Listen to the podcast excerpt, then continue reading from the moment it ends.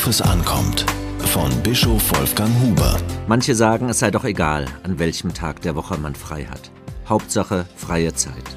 Andere nehmen gern die Sonntagszuschläge mit. Man kann das Geld brauchen. Aber wie sieht es in Familien aus, in denen der Vater am Dienstag, die Mutter am Donnerstag und das Kind am Wochenende frei hat? Wann finden Familien Zeit, miteinander zu reden? Wann sollen Freunde etwas zusammen unternehmen? Was wird aus dem gemeinsamen Gottesdienst? Du sollst den Feiertag heiligen. So heißt das dritte Gebot. Jesus hat das sehr eindeutig ausgelegt. Der Sabbat ist um des Menschen willen da und nicht der Mensch um des Sabbats willen. Er hat freilich nicht gesagt, der Sonntag ist um der Wirtschaft willen da. In Berlin kann man seit Ende 2006 diesen Eindruck haben. Nur um wirtschaftlicher Interessen willen wurde die Sonntagsöffnung der Geschäfte erweitert. Weit mehr als in jedem anderen Bundesland. Zehn Sonn- und Feiertage werden dafür zur Verfügung gestellt. Darunter sind alle Adventssonntage.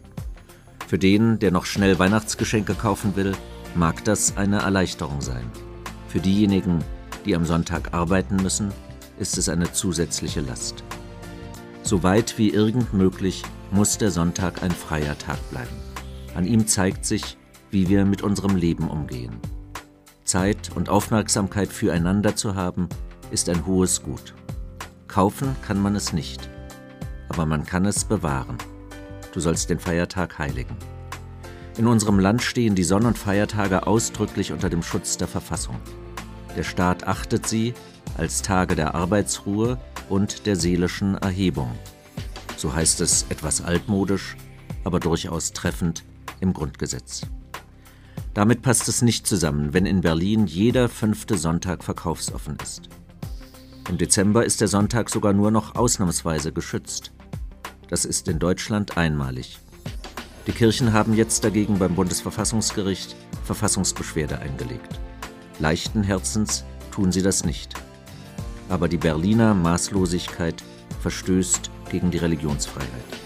Natürlich gibt es Arbeit, die für den Sonntag wichtig ist. Gottesdienste und kulturelle Veranstaltungen, Gaststätten und Verkehrsbetriebe sind Beispiele dafür.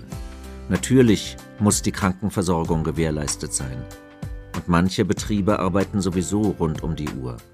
Aber soweit es irgend geht, sollen die Menschen sagen können, Gott sei Dank, es ist Sonntag. Diese Kolumne erschien in der Berliner Tageszeitung BZ.